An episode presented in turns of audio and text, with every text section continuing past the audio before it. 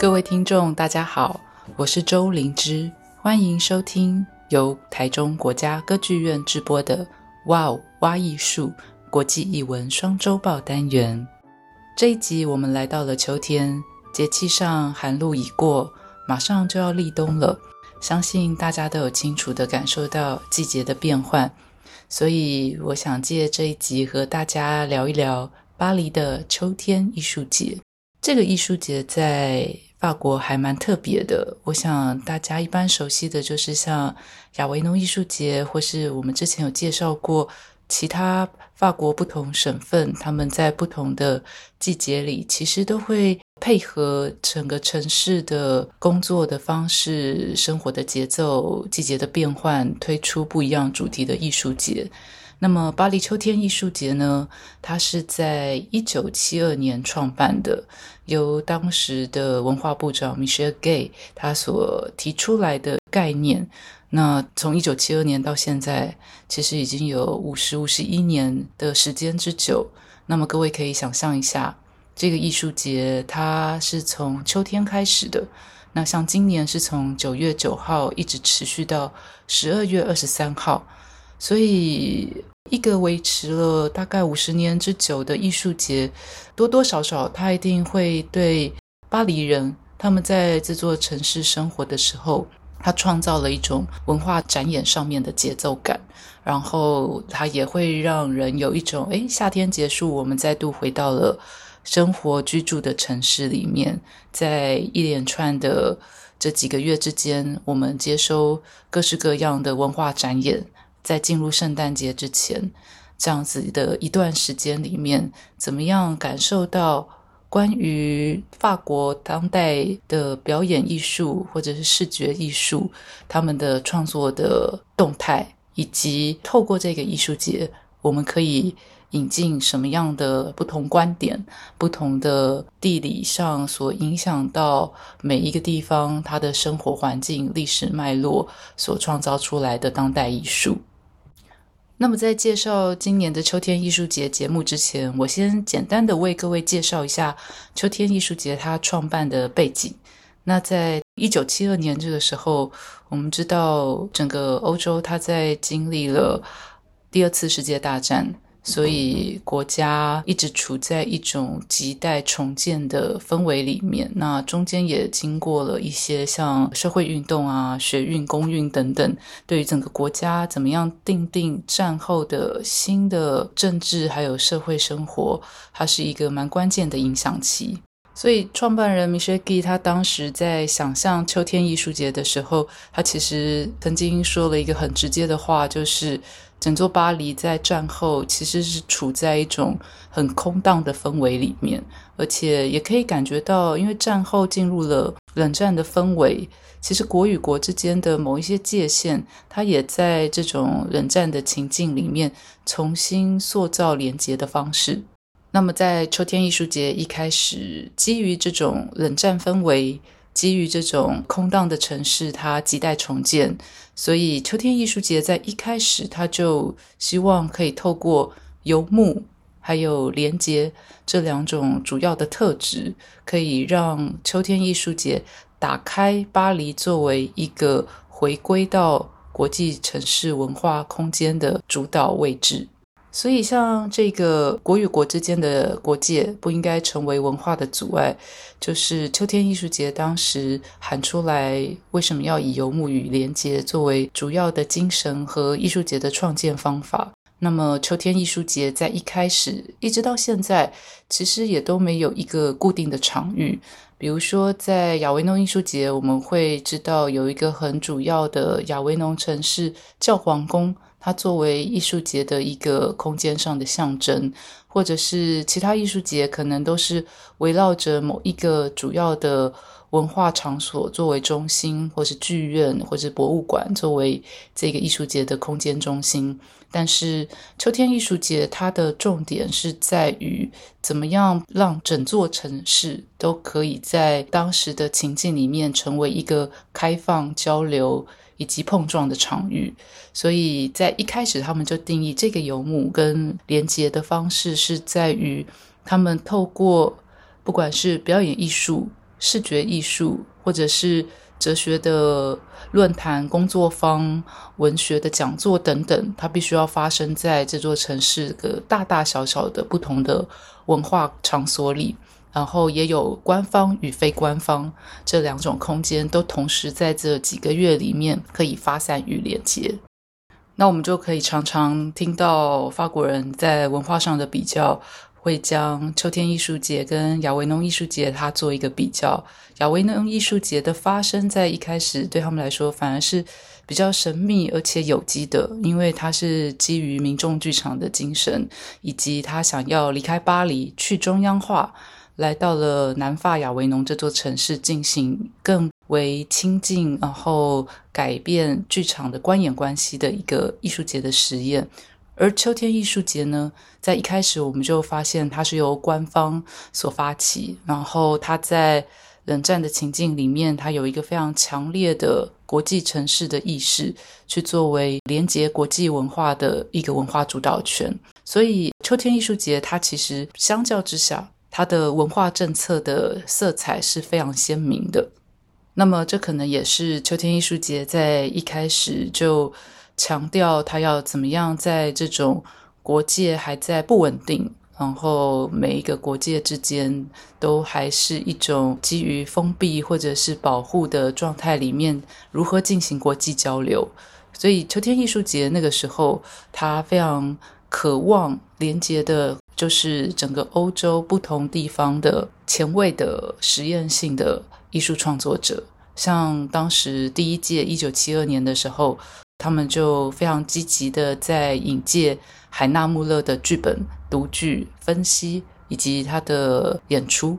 同时也因为文化外交的目的，还有文化政策的取向，每一年的秋天艺术节也会很清楚的可以看到他们在当年度。想要透过哪些国家或者是区域去介绍文化上的对话，好比过去曾经连接过的有北美洲的加拿大，或者是拉丁美洲里面的巴西、墨西哥，或者是持续都在进行的日本，以及这几年。非常受到欧洲人再一次的瞩目，嗯，因为他们在七零八零年代的时候，其实曾经因为艺术人类学的关系，大量的重返非洲。这当然是在一个殖民地的情境之后，重新再回望这种当时帝国或是航海时代，一直到殖民史过程里面，非洲之于欧洲之间的关系。那么到了二十一世纪的今天。非洲又重新成为他们关注的主角，所以秋天艺术节在这五十年的发展里面，整个艺术节的结构其实发展得非常的清楚。一般来说，每一年的秋天艺术节，他们所关注的艺术是不设限领域的，它不是专门只处理剧场或是视觉，而是在一整个艺术节里面。透过持续性的艺术展演，包含了所有的表演艺术、视觉艺术、电影、摄影，然后文学、哲学等等，像刚刚前面提到的论坛以及工作坊，然后这些不同的艺术类型，然后不同的文化领域，它也会在整座城市里面选择适当的场所重新发生。在艺术节的结构里面，通常。呃，每一年他们都会有一个主题叫做艺术家肖像，会选可能两到三位的各地的当代艺术家，他做一个他的作品的回顾展，然后以及相关的讨论。那再来一个是，他可能会有秋天艺术节里面的艺术节的小艺术节。也就是艺术节跟艺术节的连接，好比说，它会有声响实验的艺术节，它也会有和不同的国家合作，比如说像今年是跟巴西合作，有一个小的艺术节叫做 H A U Man，它就是讨论所谓在今天当代人类的尺度、人类的阶层在世界里面的关系。那么今年的焦点人物还有艺术家肖像，我简单的为各位分享几个艺术家，大家就可以看到今年他们在选择艺术类型还有议题上面的一些取向是什么。比如说他们选了一位长期在法国工作还有生活，但是有很多时间的关注面向是放在北非摩洛哥一位视觉艺术家、摄影师，叫做伊多巴拉达。那他有在今年的艺术节做了一件很特别的事情，就是他曾经在北非摩洛哥的一座城市叫做当时，他发现一座接近废弃的老电影院。那这个老电影院对他而言，它同时代表很多层的意义，不只是电影院本身，它透过影像传达了某一种历史记忆，同时它也标志出摩洛哥曾经身为法属殖民地的这一段历史，所以他透过这个老电影院成立了一个电影的文化中心。那这一次的艺术节里面，就将两个城市的电影场所重新连接起来，并且在两边各都举办了相关的。殖民地影像记忆的工作坊，以及他自己拍摄出来在当着记录以及重新再重构的关于摩洛哥的殖民地历史。那透过这样子两个不同的文化空间场所，一个在巴黎，一个在摩洛哥的当地，怎么样去重新思考殖民地后续它对于当代的国与国之间的关系和影响？另外一位他们在艺术节里面回顾的艺术家是来自美国的一位编舞家，然后他也做了很多博物馆里面的展演，然后不管是当代舞蹈、舞踏、舞厅文化，像最近这几年在酷儿的展演文化里面非常流行的 Vogue，这位美国的编舞家也常运用。那他其实曾经在二零一九年，在北艺中心的 Camping Asia 的邀请下，曾经来过台湾。那这位编舞家叫做 Tara Harrell 特拉贾尔哈勒。他透过九件作品的重新回望，主要是为各位介绍了从二十世纪六零年代北美它的地方上的历史、舞厅文化，还有这种音乐跟记忆、情感之间的关系。重新去编排，然后用一种混合的性格帮助观众去想象另类的舞蹈跟身体历史。那比如说，他重新运用了爵士乐、放克，还有节奏布鲁斯，等于早期的一些对美国来说影响很深的地下音乐。然后透过一个通宵达旦的演出，用三个舞者的面对这些音乐的方式，逐渐进步到今天的舞厅文化里面，去思考在生命里面这种幸福和喜悦，这种身体看似解放的一种舞蹈关系，怎么样同时让我们看到它背后的受苦，以及自由里面不可而得的忧郁。还有，当他展演舞厅文化的时候，势必就会有身体面对群体的时候所呼唤出来的欲望，以及这欲望上面的想象以及投射。那在这一次的秋天艺术节几个作品里面，我们都可以看到音乐对于这位编舞家的影响。比如说，他非常喜欢用的是 Johnny Mitchell 或者是 Keith Jarrett 的这些爵士乐跟钢琴演奏。怎么样从即兴里面去看待身体作为某种保存时间的空间，或是虚拟的建档？那他有一个作品，甚至是在摄影的图书馆里面，他透过一本摄影集，或者是这个图书馆，他对于影像的搜集，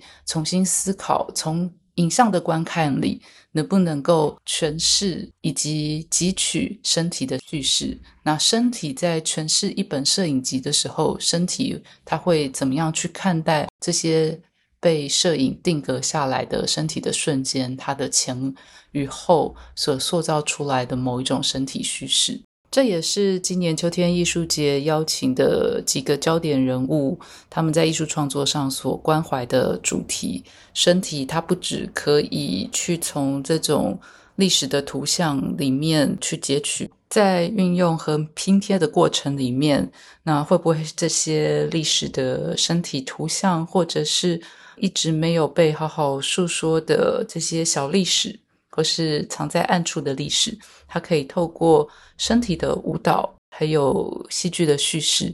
那帮助我们去想象一个可能的历史叙事，以及在当下来到今天，这个历史在每一个身体身上所承载，并且要诉说的有可能会是什么。好比来自象牙海岸的女编舞家 Nadia Bourget，她这次带来的几个作品，都跟在象牙海岸里面关于女性的生存地位，关于一些游走在不同性别里面的这些身体，他们所遭受的痛苦以及极大的孤寂，像是《预言》这一支舞作，它有一个作品副标题叫做“我们早已诞生”，而且这个诞生它是同时标榜男生或女生的诞生，而且是复数的诞生。所以，这个诞生的意味在这里面，我们可以看到舞台上的几个舞者，他们分别可能是来自于夜店里面的表演者，或者是在理发厅、美发厅工作的理发师或是美发师。然后有一些人，他可能只是单纯的家庭主妇。那透过舞台上某些专业舞者加上素人的这个组合，我们可以看到在象牙海岸。生活的这些女性，她们怎么样受困于性别的刻板价值观，或者是某一些不合时宜的传统，让她们在一种极大的受苦里面越来越孤独，但是又转而在这样子的一个受困的处境里面找到一些偷渡的方式，让他们可以重新诠释他们内在对于。无关性别，而是人怎么样自由的存在，怎么样让灵魂自由的存在，让精神自由的存在，这样子的一个身体方法。面对一个极力排除他们、不想看到他们的社会，让他们成为社会的边缘者的这样子的一个处境，可是，在作品里面，可以透过这种叙述的方式。让他们找到某一种反抗的声音，将自己的故事说出来。延续像这一类的创作，秋天艺术节其实在二零二一、二零二二的时候，就一直持续以暴力这个主题推出一系列的哲学的论坛。那这个也是呃，我觉得在艺术节里面很重要的部分，怎么样透过不同的公共讨论。